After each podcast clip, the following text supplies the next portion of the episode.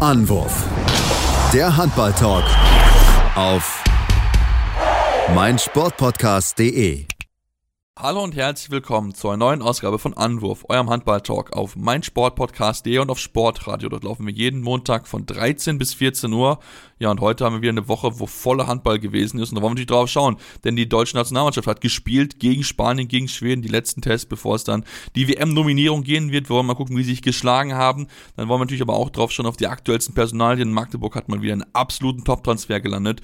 Und zudem schauen wir natürlich auch, was die Frauen gemacht haben. Denn die SGB Bietigheim, sie haben mal wieder zugeschlagen in der Champions League. Da wollen wir drüber reden. Ähnlich, aber natürlich auch über die zweite Runde im DAB-Pokal. Das meine ich nicht alleine. Mein Name ist Sebastian Müller, sondern habe heute wieder meinen geschätzten Experten an den Seiten, den lieben Tim Detmer. Hallo Tim. Hallo Sebastian. Ja, Tim, lass uns äh, sprechen über die deutsche Nationalmannschaft bei den Herren. Ich habe es gesagt, wir, es ist der sogenannte ERF Eurocup, wo sie dann teilnehmen. Ist ja eine, eine ja, ein Cup zwischen äh, den Teams, die ja schon relativ sicher qualifiziert sind aus deutscher Sicht. Ist natürlich als Gastgeber für die EM bereits qualifiziert. Als Gegner sind dann Spanien, Dänemark und Schweden ähm, in den kommenden Wo Monaten dann bis zur EM da mit dabei, um einfach dann auch einen gewissen Länderspielrhythmus zu haben, um auch ein bisschen was ausprobieren zu können. Ähm, ja, Deutschland hatte zwei Spiele, einmal gegen Spanien am Samstag und zwei Tage zuvor gegen Schweden daheim. Gegen Schweden verliert man 33 zu 7, äh, 37 zu 33, gegen Spanien verliert man 31 zu 32, also zwei Partien, die ein bisschen unterschiedlich gewesen sind, denn gerade das Schwedenspiel war ja wirklich, äh, ja, ziemlich vogelwild, aber gegen Spanien war man verbessert. Genau, ja, äh, gegen Schweden hatte man vor allem zum Ende der ersten Halbzeit und dann nach der Pause große Probleme, vor allem offensiv dann äh, Lösungen zu finden und da ist dann Schweden peu à peu weggezogen, waren teilweise, glaube ich, sogar mit neun Toren weg. Hm, das war schon ein ziemlich großer Leistungsunterschied, muss man, muss man leider so anerkennen. Ähm, aber auch da hat man Moral bewiesen, ist dann zwischenzeitlich auch wieder rangekommen, konnte es dann nicht komplett umdrehen oder nochmal komplett wirklich spannend machen. Aber das war trotzdem dann schon ein ganz guter Schritt in die richtige Richtung, äh, dass man sich da wieder gefangen hat. Aber am Ergebnis hat es dann trotzdem natürlich nichts geändert. In dem Spiel Johannes Goller offensiv auch überragend mit zwölf Toren. Also das äh, ist bisher, glaube ich, auch. Ja, der ist schon, glaube ich, nach irgendwie nach zwölf Minuten sieben Tore. Ja, ja, genau. So. Also das war schon echt äh, wirklich stark. Auch defensiv natürlich wieder sehr, sehr gut äh, was, was er da, wie er die Mannschaft versucht hat zusammenzuhalten. Ähm, Torhüterleistung, ja, trotzdem nicht überragend, äh, aber auf beiden Seiten. Von daher, ich meine, das äh, ist bei dem Ergebnis auch nicht zu erwarten. Und ja, gegen Spanien war am Ende mehr drin. Das ist das Einzige, was so ein bisschen bitter ist äh, von diesem Spiel oder was man aus diesem Spiel so mitnehmen kann. Man hätte das auch durchaus gewinnen können. Mm, hat sich dann leider in der letzten Phase ein bisschen unclever angestellt hier und da. Also man lag acht Minuten vor Schluss mit zwei Toren vorne. Konnte es dann leider nicht äh, über die Bühne bringen, aber auch da nichtsdestotrotz, es war ein wirklich sehr, sehr guter Auftritt. Äh, vor allem eine gute Reaktion auch. Man hat konstanter gespielt als gegen Schweden, äh, hat sich keine Schwächephase erlaubt und von daher, ja, sind das, glaube ich, generell, auch wenn es ja, es heißt Eurocup, aber streng genommen sind es natürlich auch nur Testspiele, äh, hat man, glaube ich, äh, hier wirklich gute Spiele auf sehr, sehr gutem Niveau. Ähm, auch deutlich sinnvoller wahrscheinlich oder nochmal ein bisschen hilfreicher, auch mit Hinblick jetzt auf die WM, die erstmal kommt, äh, als irgendwelche EM-Quali-Spiele gegen Teams aus dem zweiten, dritten Regal. Also auch das muss man ja mal so äh, anerkennen. Deswegen, ja, kann man, glaube ich, einiges rausziehen. Man hat einiges noch an Arbeit vor sich, aber es hat schon auch einiges ganz gut geklappt. Ja, würde ich auch sagen. Also es hat einige, du hattest immer wieder gute Phasen, noch gerade natürlich der Anfang gegen Schweden hat mir sehr, sehr gut gefallen, wo man wirklich auch gut ins Tempospiel reingekommen ist und so weiter. Aber es ist, glaube ich, so ein bisschen so das Thema, was man einfach in dieser Woche gesehen hat, dass man halt noch nicht konstant 60 Minuten auf einem Niveau äh, bleiben kann. Was mir so besonders aufgefallen ist, dass es jeweils nach der Halbzeitpause einen Bruch gegeben hat im deutschen Spiel. Das war ja wohl sowohl gegen Schweden, wo man ja diesen, diesen Negativlauf hatte, als dann auch gegen Spanien, wo man dann Spanien hat besser reinkommen lassen. Ähm, also da ist etwas, wo das schon auch etwas ist, wo man drüber reden muss, weil ich meine, nach der Halbzeitpause, da hast du ja entsprechend eigentlich nochmal neue Handlungsalternativen an die Hand bekommen, um dann halt besser zu spielen. Dass man da zweimal so schläfrig rauskommt, Tim, da, da müssen wir auf jeden Fall drüber reden, weil das darf natürlich nicht passieren. Das stimmt, ja. Das ist, äh, das sollte der Mannschaft nicht passieren. Ähm, ist ein bisschen, ja, es ist schon schwierig, inwiefern, inwiefern man das abstellen kann. Positiv, wie gesagt, muss man sagen, dass diese Schwächephase nach der Pause gegen Spanien relativ kurz war. Also dementsprechend war es okay. Also Spanien konnte da jetzt nicht groß wegziehen, anders als die Schweden. Ähm, aber es wäre, glaube ich, schon gut, wenn man dann einfach selbst auf dem Gaspedal steht und dann gut aus der Pause kommt. Ähm, aber ja, mal schauen, äh, wie sich das dann in den nächsten Spielen so entwickelt, ob da ja auch in den nächsten Spielen sowas zu erkennen ist. Dann äh, würde ich mir auf jeden Fall Sorgen machen, weil ja, das ist halt unnötig Kraft, die man dann verbraucht, ähm, auch hinten raus, die man dann eben nicht hat in dieser Schlussphase, vor allem in solchen engen Spielen. Mm, aber ja, wie gesagt, in dem Spiel war es, glaube ich, noch, äh, noch im Rahmen. Mhm. Hat sich denn für dich so jemand besonders jetzt nach vorne gespielt? Weil ich meine, wir hatten ja, wir haben auch viel drüber geredet und es wurde ja auch dann bei den Miniterminen, wo ich beides mal mit dabei gewesen bin, auch viel gesprochen über, über Namen. Natürlich ist es auch das letzte Mal vor der, vor der WM-Nominierung, dass man halt mit dem Kader zusammen ist, wo man dann natürlich vielleicht nochmal äh, mal gucken kann, okay, gut, das sind das die Jungs, die wahrscheinlich mitkommen werden. Ist da jemand, wo du sagen würdest, ähm, der jetzt vielleicht ein Wackelkandidat vorher gewesen ist, wo du denkst, okay, gut, der hat sich jetzt so weit in den Vordergrund gespielt, dass der eigentlich seinen WM-Platz sicher haben sollte? Schwierig tatsächlich. Ähm, also generell würde ich sagen, dass Juri Knorr mir sehr, sehr gut gefallen hat äh, in dem, was er, was er getan hat und wie er, wie er die Fäden gezogen hat. In beiden Spielen vier Tore gemacht. Mm, dieses Tandem Knorr-Witzke hat mir besser gefallen als viele andere Kombinationen. Ähm, Köster war, war auch okay äh, offensiv, hat jetzt glaube ich aber auch gar nicht so viel Spielzeit bekommen, offensiv, wenn ich es so richtig im Kopf habe.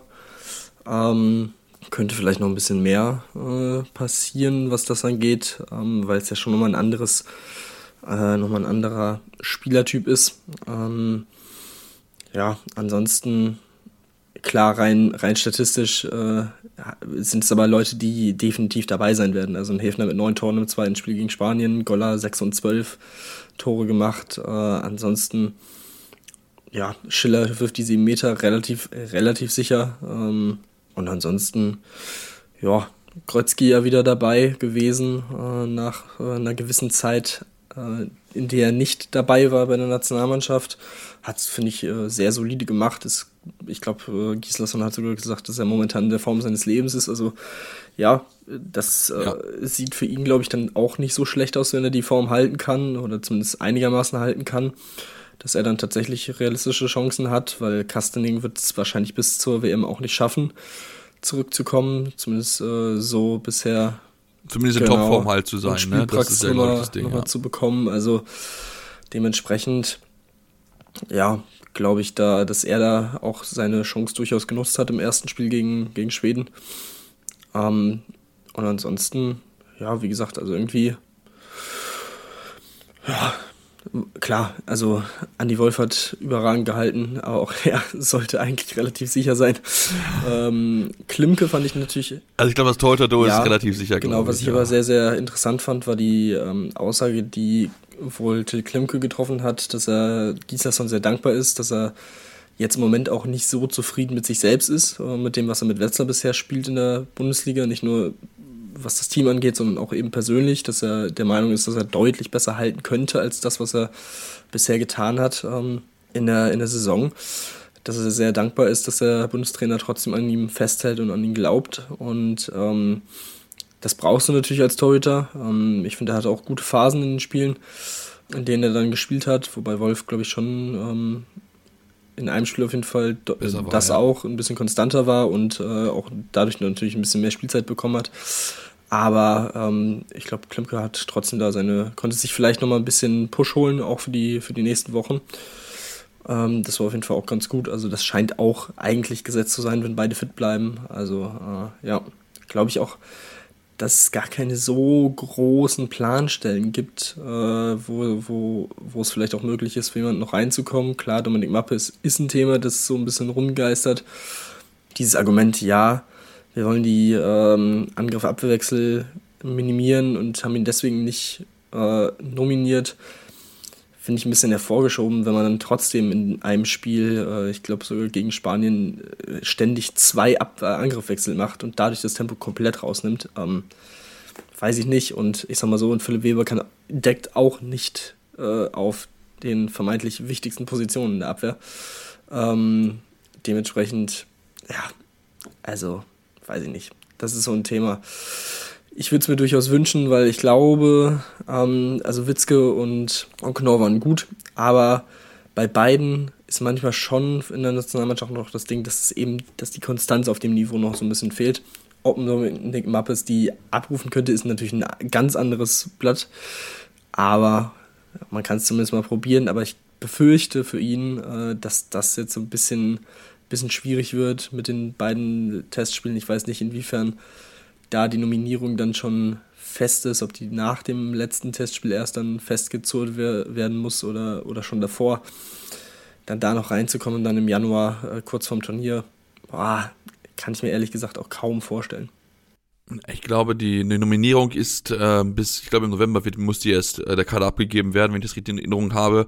Ähm, aber ja, das hat mich auch sehr gewundert, dass man sagt, ja, man möchte Angriff an Bewechsel reduzieren, aber macht es dann halt gegen Spanien so exzessiv, dann mit zwei Mann, äh, wo ich mir dann auch denke, okay, das ist halt, das ist halt genau das, was du eigentlich nicht machen willst. Du ziehst es aber halt dann jetzt trotzdem durch. Also da war ich schon ein bisschen sehr verwundert, dass man das äh, in der Form gemacht hat. Ähm, aber ich denke, dass Dominik Mappes, wenn er seine Form hält, zumindest in den erweiterten Kader kommt. Ob er dann wirklich dann auch dann nominiert wird für die WM, das sei mal dahingestellt. Aber ich glaube, dass man zumindest drüber nachdenken sollte, ihn in den, ich glaube, 30er Kader, müsste es dann oder 28er Kader mit reinzunehmen, weil er einfach eine, ja, eine Qualität aktuell mit hat, mit diesen vielen Tonen, die er auch erzielt, auch in wichtigen Phasen. Das hat ja auch ähm, äh, Erik Wuttke betont, dass man da einfach ähm, ja ihn so mal jemand noch in Hinterhand hat, dass man ihn da wirklich fast im Fall der Fälle nominieren kann, weil wir sehen, was er offensiv leisten kann.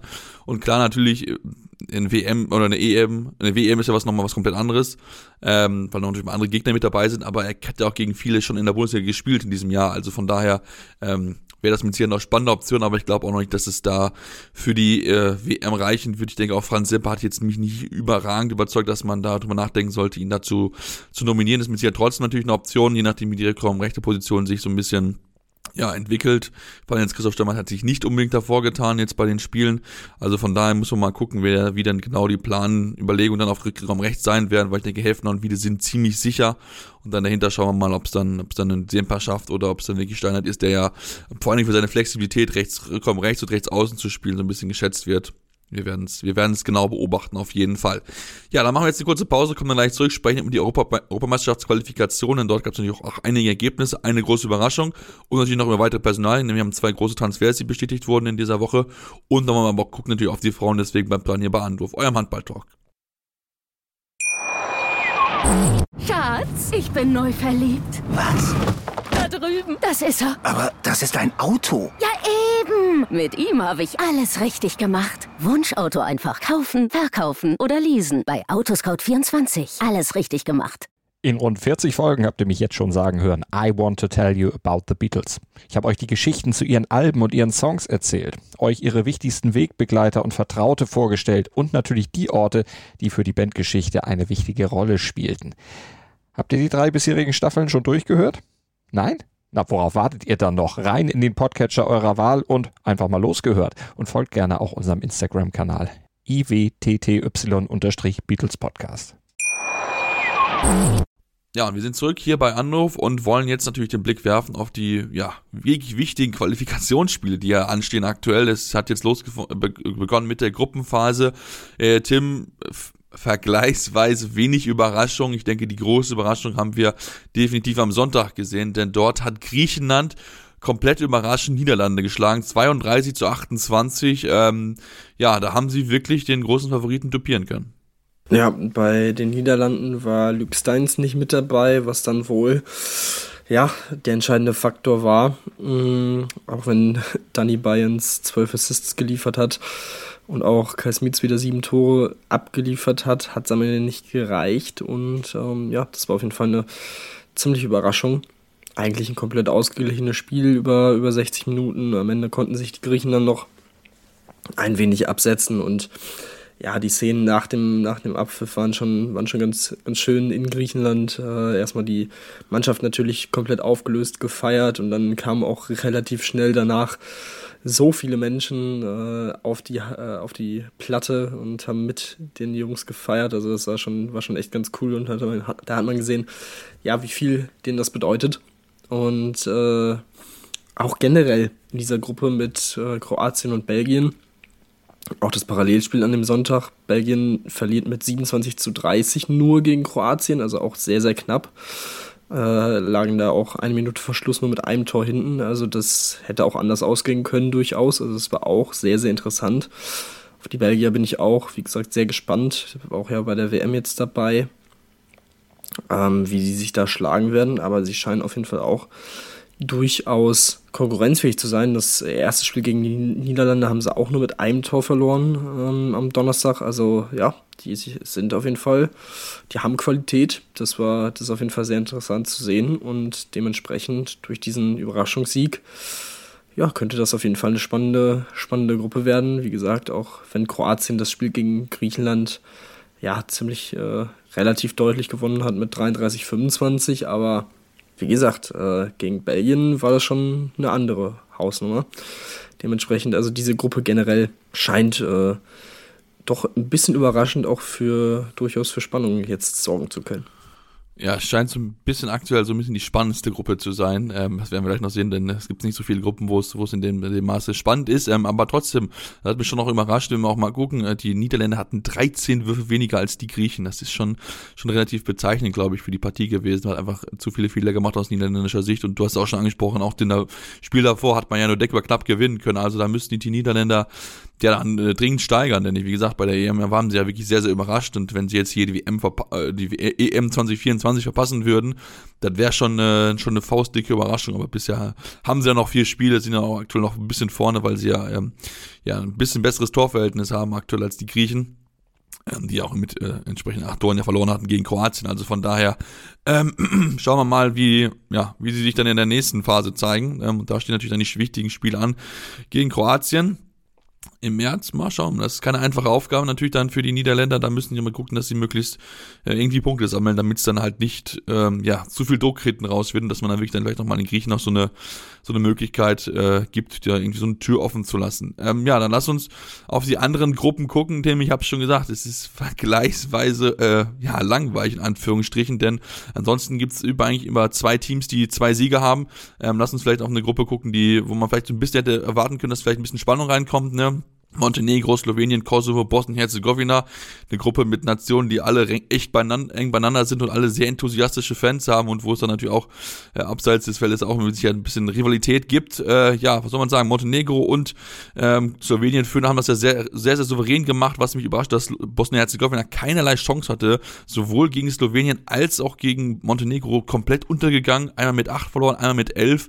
Also da hätte ich mir eigentlich viel mehr erwartet von den Bosniern, die ja immer mal wieder so ein bisschen träumen und auch dran sind, da reinzukommen, aber da waren sie ja wirklich ohne Chance. Ja, hat mich ja auch äh, ein wenig überrascht, inwiefern sie da wirklich so gar keine Chance hatten. An sich Benjamin Buric war jetzt auch nicht dabei. Das ist natürlich immer ein Faktor bei, bei Bosnien, äh, weil, also, die anderen beiden Torhüter haben jetzt nicht so die Kohlen aus dem Feuer geholt. Und äh, ja, also das, das hat mich auch überrascht. Äh, Kosovo hat lange gegen Slowenien äh, ganz gut mithalten können, am Ende mit 5 nur verloren. Ähm, durchaus ein, ein, kleiner Erfolg, aber Montenegro sieht bisher sehr, sehr gut aus. Ähm, beide Spiele sehr deutlich gewonnen mit 9 und mit 11. Ähm, gute Torhüterleistung gehabt. Äh, Im ersten Spiel Simic, im zwe zweiten Spiel sein, äh, sein Kollege Matovic die da sehr, sehr gut gehalten haben. Äh, Vujovic 8 und 7 Tore, also auch sehr, sehr stark. Mm, ja, dementsprechend marschieren Montenegro und Slowenien hier voran. Äh, dementsprechend als nächstes natürlich auch die beiden direkten Duelle dann im, im März äh, der beiden Teams. Und ja, also das sieht schon, so, sieht schon sehr, sehr gut aus für die, für die beiden. Ja, definitiv, das sieht äh, sehr, sehr gut aus. Mal schauen wir mal, wie es wie es dann weitergehen wird, wie es im März dann sein wird. Und dann lass uns auf jeden Fall noch auf die beiden Deutschsprach oder ja, deutschsprachigen Anführungsstrichen, aber zumindest die beiden Nachbarländer sprechen, wo in der Schweiz und Österreich auch jeweils Deutsch gesprochen wird.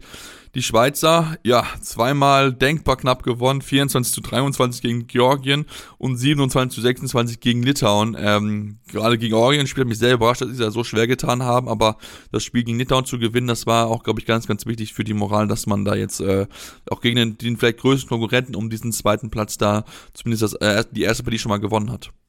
Ja, und vor allem, also gegen, ähm, gegen Litauen, das war auch ein bisschen unnötig spannend gemacht, weil da lag man zur Pause mit sechs Toren vorne und ähm, ja, verpasst dann in der Folge, ja, das Tore werfen weiterzumachen. Ähm, das war ein bisschen, war ein bisschen, war ein bisschen bitter. Aber am Ende ist es ja noch gut gegangen. Äh, in der letzten Minute lag man auch drei Tore vorne. Dann hat Litauen noch zwei schnelle Tore gemacht. Aber alles in allem ja, äh, glaube ich, ist man da einfach froh, dass man die, die vier Punkte jetzt eingesackt hat. Äh, das, war, das war sehr, sehr wichtig. Äh, Nikola Portner 40 Prozent, 16 Paraden gegen Litauen, Lenny Rubin 11 Tore, auch da, der war auch relativ schnell, ähnlich wie Goller. Auch äh, ist er rausgestochen, was die Tore angeht.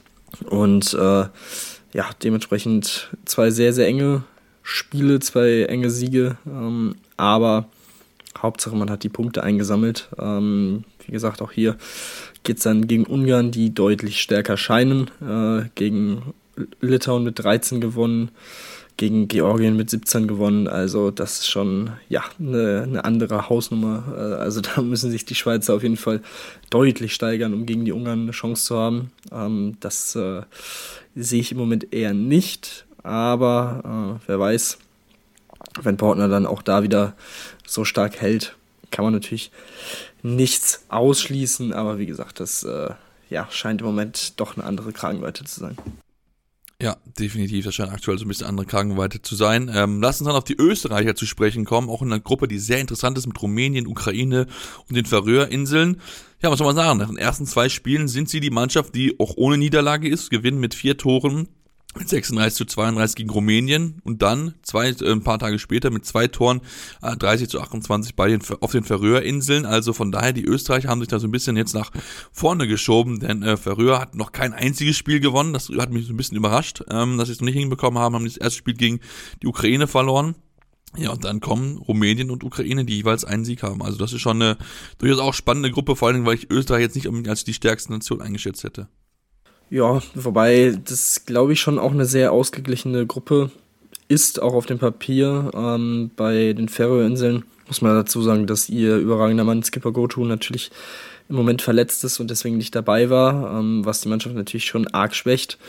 Ähm, ansonsten dafür ein Oli Mitun dabei, der äh, mit seinen 17 Jahren bei der U18 EM im Sommer schon für Aufruhr gesorgt hat ähm, und ich glaube mit 80 Toren irgendwie so äh, Torschützenkönig ja, geworden ist. Also ja, der, der war dabei, hat aber im Spiel gegen die Ukraine auch selbst nur drei Tore erzielen können.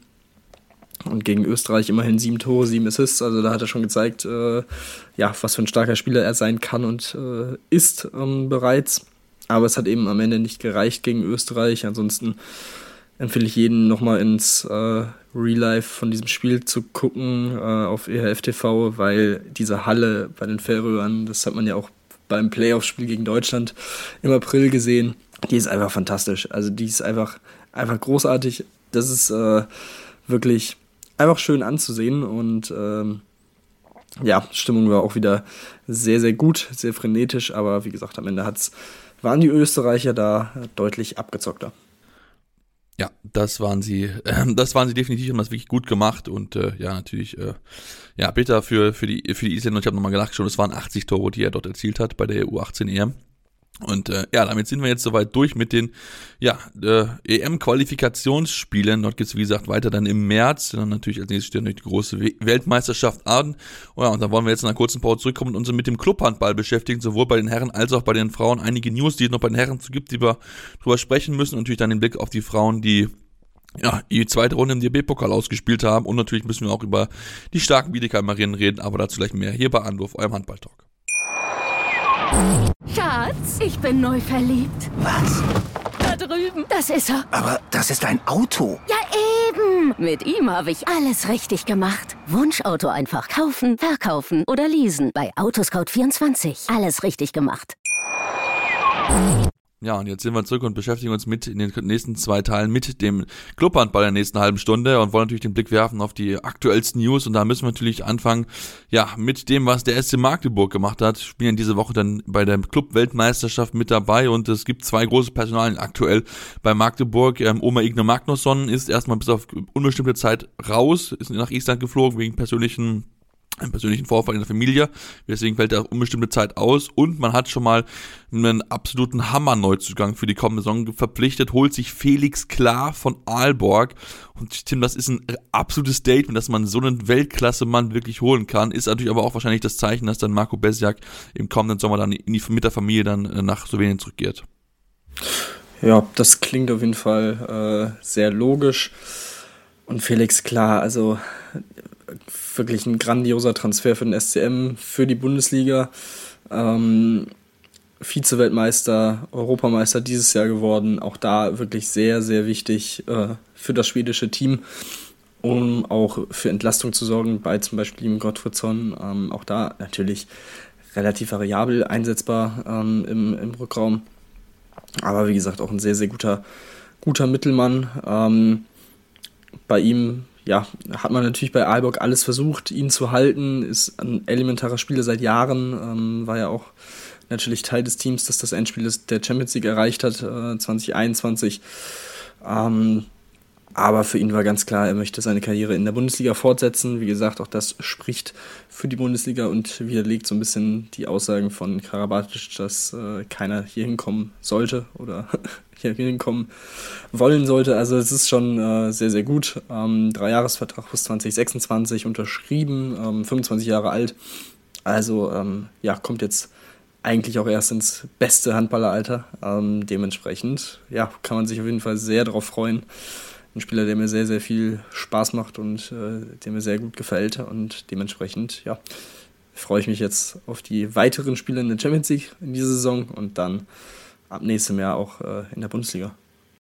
Ja, definitiv. Also das, es wird mit Sicherheit sehr, sehr, sehr, sehr, sehr, sehr toll sein. Der Rückraum wird dann richtig, richtig gut besetzt sein, damit auch mit unbedingt Magnus und dann auf der rechten Seite. Und ich meine, da kannst du dir überlegen, ob du mit Klar und Christiansson spielen willst. Klar ist ja der, ein bisschen größere, da kann man ihn natürlich auch überlegen, ob man auf Halb links zu stellen, aber insgesamt dieser Kader ist weiterhin enorm top besetzt. Also da machen die Kaderplaner in, Magdeburg alles richtig und haben wirklich immer wieder absolute Top-Leute und das ist wieder ein absoluter Beweis dafür. Dann lass uns auf einen aktuellen Wechsel zu sprechen kommen denn äh, der SCDFK Leipzig hat auf die ganze Verletztenmisere ein bisschen reagiert. Jetzt hat sie sich ja auch Lovro Jotic eine Knie-OP unterziehen müssen und jetzt haben sie mit sofortiger Wirkung Matej Klima geholt, den sie ja sowieso für den kommenden Sommer verpflichtet hatten. Ähm, jetzt kommt er direkt von Lübeck-Schwartau und wird sofort unterstützen. Das ist, glaube ich, in der aktuellen Phase, Tim, äh, ganz, ganz wichtig für die Leipziger, denn die haben ja wirklich einige Sorgen aktuell. Genau, ja, absolut. Und Matej Klima war ja auch eine Person in der zweiten HBL-Vorschau mit FOM haben wir ja auch über ihn gesprochen, dass im Sommer auch schon gewisse Summen geboten worden sind, um ihn da frühzeitig rauszubekommen. Jetzt gab es eben die absolute Notsituation in Leipzig, ähm, wo dann äh, ja, äh, Geschäftsführer Daniel Pankofer von Lübeck-Schwartau auch gesagt hat, gut, äh, dann möchten wir dem Spieler da, wenn er es machen möchte, jetzt schon verfrüht äh, auch keine Steine in den Weg legen. Ähm, natürlich für, für Lübeck-Schwartau sehr, sehr bitter, weil er eben ja, jetzt in insgesamt 36 Spielen 175 Tore geworfen hat äh, für den VfL, also eine überragende Quote. Und äh, ja, er hat gesagt, er hat, kann sich jetzt seinen Traum in der ersten Bundesliga zu spielen erfüllen und hat sich dementsprechend für dieses Angebot entschieden.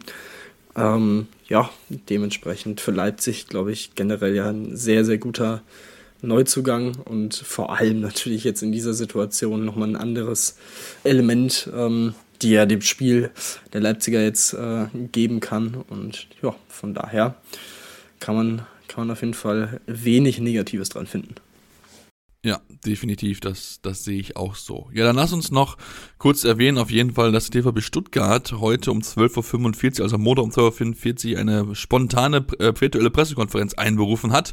Ähm, vermutlich dem geht's um den Trainer, denn äh, das wollte, wollte man ja in Entscheidung auch treffen und es sieht sehr danach aus, als ob Michael Schweikart übernehmen wird, zumindest aus die Stuttgarter Nachrichten die vergangene Woche berichtet. Ähm, Wäre das die richtige Entscheidung für dich? Ich meine, er hatte das Team wirklich sehr, sehr gut beleben können, seitdem er wieder angetreten ist. Die Ergebnisse sprechen durchaus für ihn. Also er hat schon dafür gesorgt, dass sich die Mannschaft gefangen hat, gefestigter wirkte äh, in den meisten Spielen. Ähm, man hat jetzt angefangen zu punkten. Ähm, dementsprechend, ja, glaube ich schon, dass es zumindest jetzt keine unlogische Entscheidung wäre. Ähm, vor allem ist dann natürlich auch immer die Frage, wer ist sonst noch auf dem Markt, würde das passen?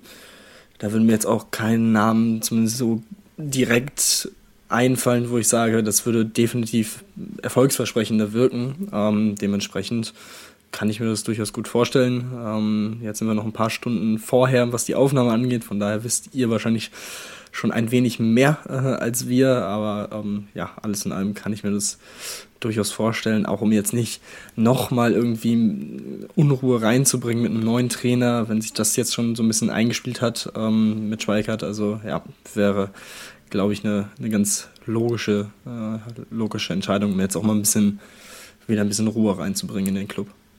Ja, definitiv. Und ich meine, er kennt ja sein, er ist ja gut, gut, gut bekannt beim Geschäftsführer Jürgen Schweikart, also von daher, ähm, aber er macht es wirklich sehr gut. Also da war ich auch sehr überrascht, dass er sofort so gut hinbekommen hat, dass man direkt da zwei Sieger hat holen können, auch wenn man dann gegen Wetzlar chancenlos gewesen ist, aber trotzdem die Mannschaft wirkte komplett anders in ihrem Auftreten. Schauen wir mal dort weiter. Dann wollen wir auf jeden Fall noch erwähnen, dass ja eine, äh, ja, eine Konstante quasi im deutschen Handball nicht mehr äh, ja, bei seinem Verein sein wird. Wolfgang Strobel verlässt nach 20 Jahren den HBB Baling-Weilstätten, äh, möchte eine neue berufliche Herausforderung starten nach der laufenden Saison. Also da verliert man definitiv den absoluten Macher dieses Vereins. Also sehr, sehr schade, dass er dort, dort geht. Wünsche ihm natürlich alles Gute, denn äh, ja, wie gesagt, der, der hat wirklich die Galder geprägt wie kaum ein anderer, war lange mit dabei, war der Geschäftsführer jetzt in den letzten acht Jahren. Also ähm, er hatte wirklich diesen Verein enorm geprägt und äh, sehr, sehr sympathischer Mensch und ich wünsche ihm alles Gute auf jeden Fall. Und dann, Tim, lass uns dann jetzt zu den äh, Frauen kommen und den Blick dorthin werfen und auch da über eine Personalie sprechen, wo wir jetzt Klarheit haben.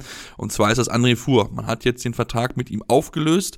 Äh, aus Dort von Dortmunder Sicht hat man jetzt verkündet, wollte aber nicht weiter auf Details eingehen. Und ähm, ja, das ist wieder etwas, wo ich mir denke, ähm, ich ist zwar schade, ich würde es mir einfach wünschen, um einfach eine klare Aus, äh, eine Außenwirkung zu machen. Okay, jetzt, wir haben jetzt das untersucht und so weiter, ähm, aber scheinbar ist man mit den Untersuchungen entweder noch nicht so weit durch oder möchte die Ergebnisse halt nicht nach außen verkünden, was ich dann beim letzten wiederum kein gutes Zeichen finde für den Verein und wo man dann wirklich drüber nachdenken muss, ob dann die handelnden Personen dann wirklich auch die richtigen sind, weil ich finde, sowas muss auch einfach aufgeklärt werden, weil du hast jetzt viele Gerüchte, im Raum stehen und räumst damit ja dann nie auf, wenn du dazu nichts sagst. Ja, das, äh, das glaube ich auch. Ähm, ich habe es vor ein paar Wochen, glaube ich, schon mal gesagt. Ich kann mir irgendwie nicht vorstellen, dass man da viel mehr jetzt noch öffentlich ähm, zu sagen wird, als das, was man weiß außer das machen die Spielerinnen, aber auch da gab es ja schon wohl äh, gewisse, gewisse Stillschweigen, das vereinbart wurde im, im Rahmen der Vertragsauflösung äh, und der Wechsel der Spielerinnen. Ja, es ist, ähm, ich, ich weiß es nicht. Es ist natürlich eine ganz, ganz schwierige Gemengelage. Ähm, ich würde es mir für alle Beteiligten auch wünschen, dass man da ein bisschen Klarheit irgendwie noch irgendwann bekommt. Wir wissen natürlich nicht, inwiefern die ähm, Untersuchungen, wie gesagt, jetzt schon abgeschlossen sind oder äh, auf, auf, welchem Stand sie sich befinden. Das, äh, das sollten wir auf jeden Fall nicht außer Acht lassen. Aber wie gesagt, ich kann mir irgendwie im Moment nicht vorstellen, dass man da so viel mehr ähm, zu sagen wird, als das, was wir, was wir eben schon, schon wissen oder ja, mehr oder weniger ahnen. Ähm, ja, und ich glaube auch für André Fuhr könnte das äh, dann schwierig werden, weil zumindest im Frauenhandball kann ich mir im Moment nicht vorstellen, dass er nochmal einen Job findet. Ähm, wenn das nicht lückenlos dann auch öffentlich aufgeklärt ist. Wenn er das überhaupt nochmal anstreben sollte, keine Ahnung. Ähm, aber ich sag mal so, also ich glaube 2002 habe ich gerade gelesen, ist er äh, genau bei Bologna Klippe äh, angeheuert, äh, da Zweitligisten noch.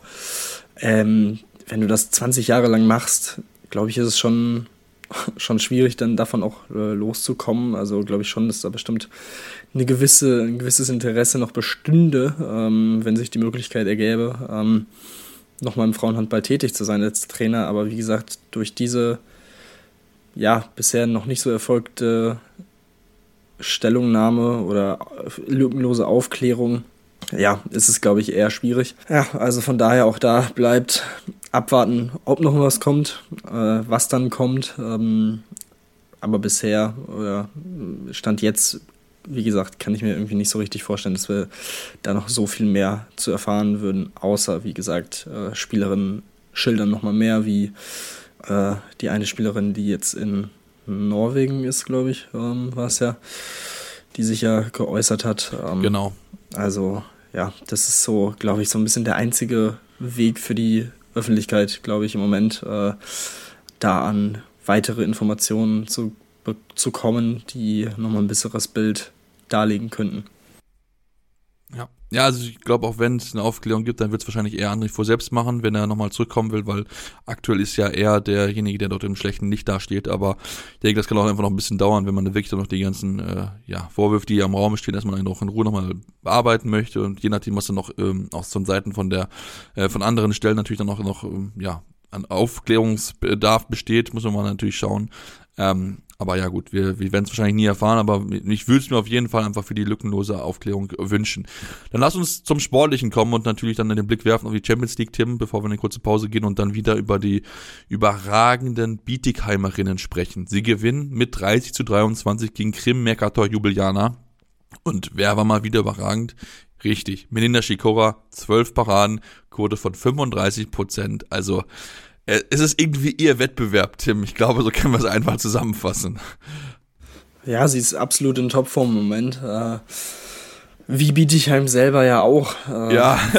fünf Spiele, vier Siege, ein Unentschieden, Tabellenführer, Tordifferenz von plus 52 in der Champions League. Also ähm, wirklich unfassbar. Ähm, wie gesagt, mittlerweile wäre es schon eher die Sensation, wenn sie die einen der ersten beiden Plätze noch abgeben würden, äh, als dass sie ihn erreichen. Und äh, das ist schon echt wirklich sehr, sehr stark. Ähm, gut, man, man kann auch sagen, Ljubljana ähm, bisher auch nicht so gut in die, in die Champions League-Saison gekommen. Bisher erst äh, einen Sieg geholt in diesen fünf Spielen. Und ähm, ja, das war der, der Pflichtsieg in dieser Gruppe gegen Banik Most. Äh, das haben sie auch relativ deutlich gemacht, aber ja, generell klar, man hat gegen Bukarest knapp verloren mit zwei Toren, aber dann gegen Christian Sand mit, äh, mit sechs, auch gegen FTC mit zwei verloren. Also ja, da fehlt im Moment ein bisschen was bei, bei Ljubljana, ähm, aber nichtsdestotrotz wirklich eine sehr, sehr gute Leistung von Bietigheim. Julia Meithoff auch, sechs Tore, vier Assists, äh, die neue Kreisläuferin äh, Kawagasama äh, mit 5 von 5 vom Kreis ähm, auch sehr, sehr gut. Von daher ja, marschieren sie hier weiter und das ist schon äh, weiterhin wirklich sehr, sehr beeindruckend. Ja, also da wird dann wirklich Angst und Bange, wenn man sieht, wie, wie überragend stark die auch in der Champions League spielen. Aber es ist natürlich aus deutscher Sicht sehr, sehr schön, dass wir dann auch in der, in der Champions League dann auch mal so stark auftreten können. Dort mal letztes Jahr so ein bisschen angedeutet und jetzt nochmal, ist nochmal eine ganz schöne Schippe mehr, was sie dort zeigen, die Bietigheimerin. Also wirklich Hut ab vor der, vor der Leistung aktuell. Ähm, und da sieht es wirklich sehr danach aus, als ob sie aktuell einen der ersten zwei Plätze belegen würden. Ja, dann machen wir jetzt eine kurze Pause, kommen dann gleich zurück, sprechen dann noch über die European League, denn dort ist die erste Runde jetzt rum. Da wollen wir auf die deutsche Mannschaft natürlich draufschauen, wie sie sich geschlagen haben und natürlich auch den Blick auf den DRB DFB-Pokal und hat die zweite Runde stattgefunden. Deswegen bleibt dran hier bei Anwurf, eurem Handball-Talk. Schatz, ich bin neu verliebt. Was? Da drüben. Das ist er. Aber das ist ein Auto. Ja, eben. Mit ihm habe ich alles richtig gemacht. Wunschauto einfach kaufen, verkaufen oder leasen. Bei Autoscout24. Alles richtig gemacht. Hey, Malte Asmus von meinsportpodcast.de hier. Ab März geht's weiter mit unseren 100 Fußballlegenden. Staffel 4 bereits. Freut euch auf Zlatan Ibrahimovic, Michel Platini, Cesar Luis Minotti, Paolo Maldini, um nur mal vier zu nennen. Und bis wir mit der vierten Staffel kommen, hört doch einfach noch mal rein in die bisherigen drei Staffeln. Ronaldinho, Sepp Meyer, Gary Lineker, Lothar Matthäus und viele weitere warten da auf euch. 100 Fußballlegenden. Jetzt. Überall, wo es Podcasts gibt. Ja, und jetzt sind wir zurück und wollen auch noch in Europa bleiben, bevor wir zurück nach Deutschland kommen und uns mit den äh, weiteren deutschen Teams beschäftigen, die in der European League aktiv gewesen sind. Dort hat ja jetzt die erste Runde stattgefunden. Schon am vergangenen Wochenende gab es die ersten Spiele und jetzt ist schon fix, wer in der nächsten Runde ist. Und aus deutscher Sicht, Tim, sind wir sehr erfreulich. Beide deutschen Teams haben es geschafft. Der Thüringer HC hat ähm, Chambéry, äh, Handball besiegt, ähm, einmal da in Frankreich mit 31 zu 28, daheim mit 27 zu 24, also da sehr souverän in die nächste Runde reinkommen, auch wenn es knapp war, aber sie haben sich da wirklich nicht aus der Ruhe bringen lassen. Ja, haben eigentlich über die gesamte Spielzeit äh, dieses Spiel vorne gelegen, ähm, nach 10 Minuten 7 zu 3. Ähm, man stand kompakt, hatte, kam gut ins Tempo und ähm, ja, hatte dann eigentlich immer so einen Drei-Tore-Vorsprung. Kurz vor Start der Crunch-Time, so eine Viertelstunde vor Schluss, lag man wieder fünf Tore vorne. Ähm, dann ist, sind die Französinnen nochmal ein bisschen rangekommen, aber alles in allem sehr souverän dann gemeistert. Dementsprechend, ja, hochverdient äh, der Einzug in die, in die nächste Runde für den THC. Ja, definitiv hundertprozentig hochverdient. Hochverdient war es auch beim VfL Oldenburg. Die hatten das Hinspiel gewonnen mit 7, äh, 33 zu 26.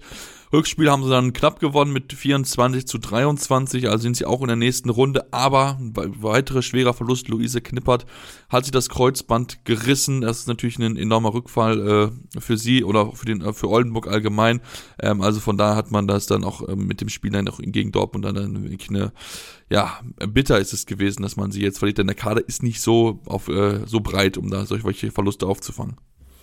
Ja, das, äh, das stimmt. Äh, neben Katrin Pichelmeier und Lana Teiken ist jetzt die dritte äh, Langzeitverletzte, die jetzt fehlt. Immerhin konnte Merle Carstensen jetzt wieder ein paar Minuten sammeln, schon im Hinspiel gegen Hypo, aber ähm, ja, wirklich schwierige Situation. Ähm, man schließt nicht aus, nochmal aktiv zu werden, was Verstärkungen angeht, ähm, aber inwiefern das möglich ist, äh, mit der, auch mit der finanziellen Lage, müssen wir mal abwarten, ähm, ob sie das hinbekommen und ob da was machbar ist. Muss ja auch in, in die Gesamtgemengelage einfach passen. Ähm, aber von daher an sich schon mal sehr, sehr beeindruckend, dass sie dann trotzdem dieses Spiel gewinnen können und auch hier, wie gesagt, weiterkommen.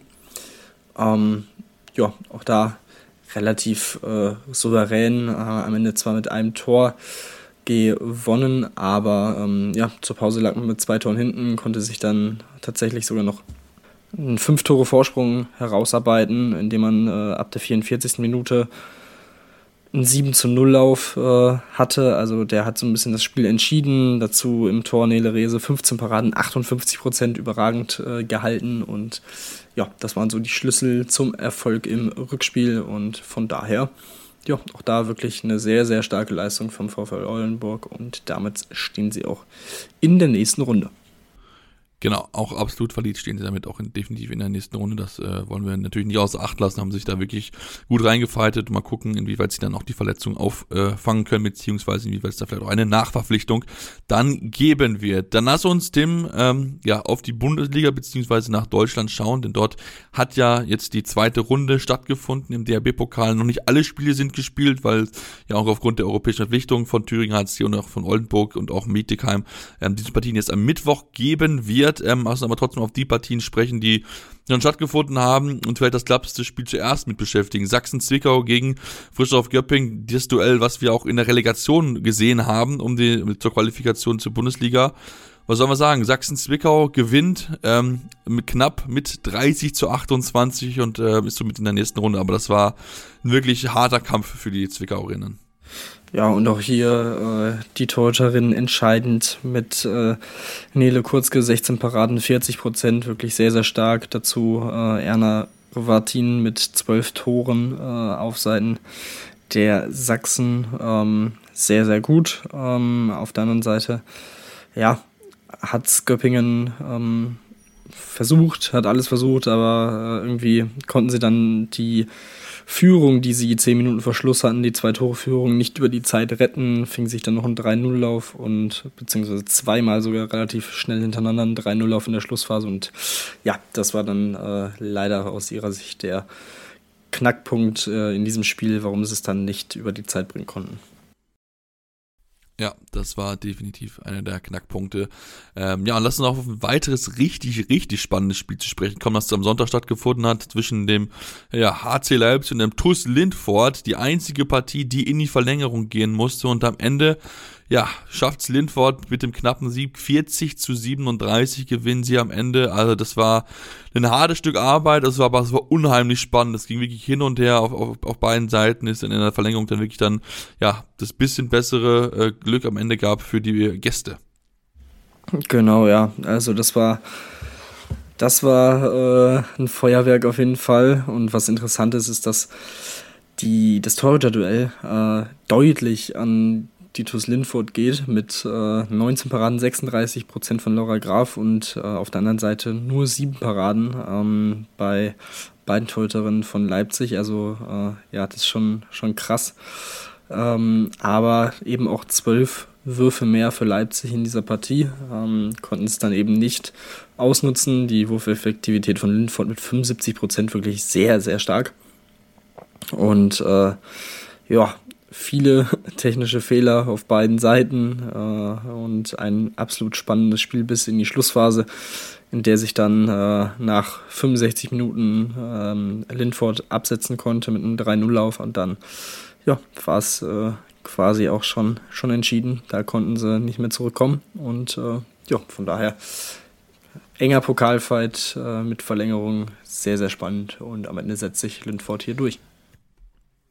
Genau, und fügt damit Leipzig die erste Pflichtspielniederlage in der aktuellen Saison zu. Leipzig hatte bisher alle vier Partien in der zweiten Liga gewonnen äh, und müssten jetzt zum ersten Mal ja als Verliererin den Platz vom, äh, vom, vom Feld gehen. Natürlich enorm bitter, weil es halt auch ein Duell zwischen zwei Zweitligisten gewesen ist. Ähm, deswegen äh, tut es natürlich nochmal ein bisschen mehr weh und wie gesagt, die Möglichkeiten waren definitiv da. Also man hat es einfach leider aus Leipziger Sicht dann nicht nutzen können. Ja, ansonsten, wenn wir uns angucken, ansonsten relativ viele klare Ergebnisse mit dabei, natürlich auch gerade wenn die Bundesliga-Mannschaft mit dabei gewesen sind. Zum Beispiel Team die Bad Wildung Vipers gewinnen mit 35 zu 24 gegen SV Werder Bremen. Also die sind wirklich ähm, ja, aktuell sehr, sehr, sehr gut in Form. Das muss man ihnen auf jeden Fall lassen, dass sie da wirklich, ja, wirklich einfach genau das machen, was sie, was sie können und das wirklich sehr, sehr gut zu ihrem Vorteil nutzen.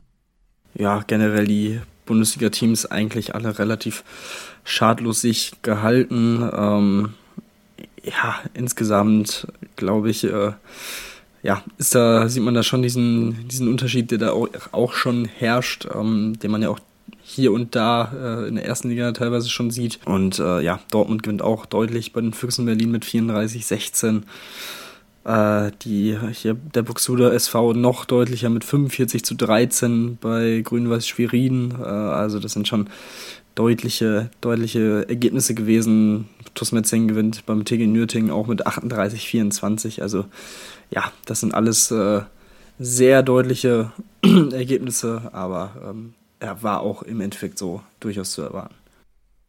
Ja, definitiv. Wuppertal verliert ja auch mit 17 zu 37 gegen Leverkusen, also auch da ein, ein deutliches Ergebnis. Nur Benzem Auerbach hat sich ein bisschen schwer getan, gewinnt nur mit 31 zu 25 gegen Soling Grafrath.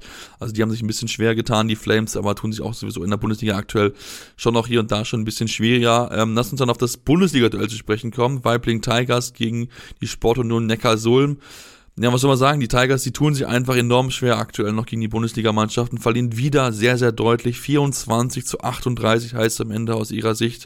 Und vor allen Dingen sind sie an der überragenden Valentina Slalamanka gescheitert. 18 Paradenquote von 42 Prozent, aber BTK, äh, die Tigers, die müssen langsam mal, ja, irgendwie so ein bisschen raus aus diesem Trott, denn sonst könnte das wirklich, äh, ja, nur ein kurzer Aufenthalt in der Bundesliga werden. Ja, und allem auch hier wieder die Wurfeffektivität war einfach deutlich zu schwach mit 43 Prozent das ist einfach äh, ja nicht das Niveau, was man braucht, um gegen gestandene Bundesliga-Teams dann auch ähm, ja sich denen was entgegenwirken zu können.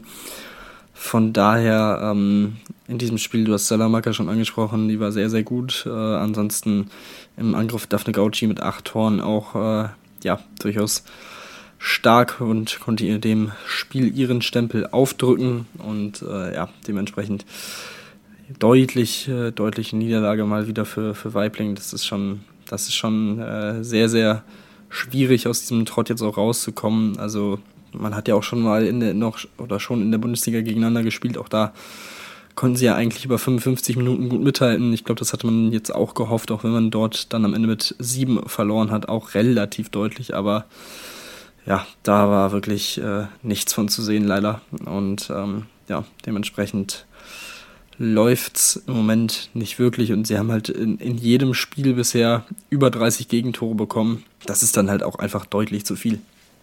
Ja, das ist es definitiv. Es ist halt einfach deut deutlich zu viel. Damit wird es dann schwierig, halt die Klasse zu halten. Gut, ja, jetzt ist man auch raus aus dem DRB-Pokal, also da kann man auch nicht mal irgendwie noch vielleicht sich irgendwie ein bisschen Selbstvertrauen mitnehmen. Natürlich hat auch ein bisschen Pech gehabt mit der Auslosung, dass es dann direkt gegen den Kasulm geht, aber ähm, gut, das ist, das ist dann einfach da manchmal leider so, dass man dann auch durch solchen Top-Gegnern dann zugelost bekommt. Dann lass uns noch auf die letzten zwei Zweitligaduelle zu sprechen kommen. Äh, ESV Regensburg gewinnt mit 25 zu 21 gegen die SK SG H2 KU Herrenberg ähm, und äh, die, Buch, die Bundesliga-Absteiger Buchholz Rosengarten hier wird mit 28 zu 23 gegen den TSV Nordharisle ähm, und ist damit auch in der nächsten Runde eingezogen, in einer Partie, wo sie ja, sich wirklich gut präsentiert haben. Eine starke Torhüterin mit Mareike Vogel, 13 Paradenquote von 38 Prozent.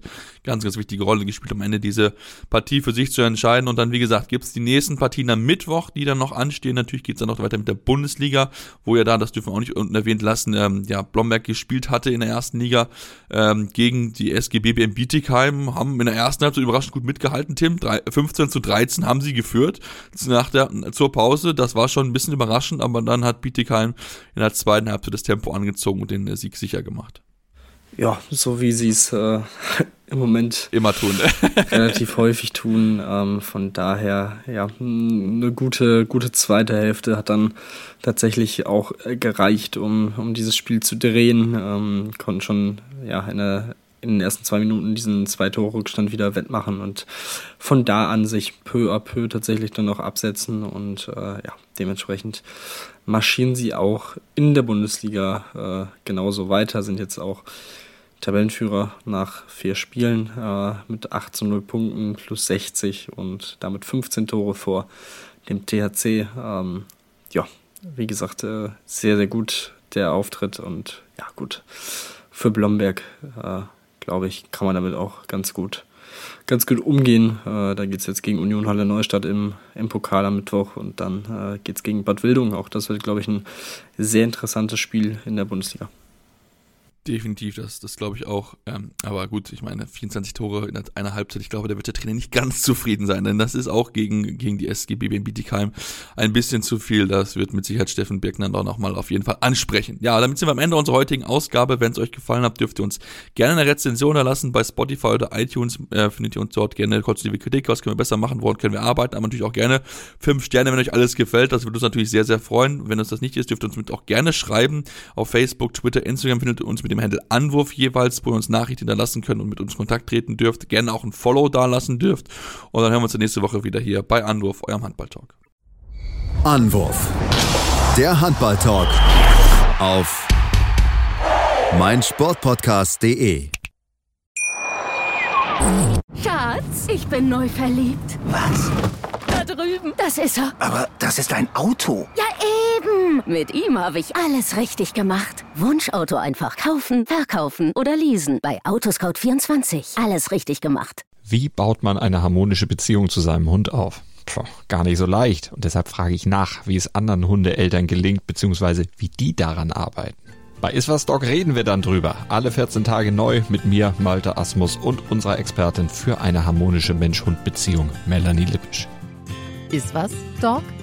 Mit Malte Asmus. Überall, wo es Podcasts gibt.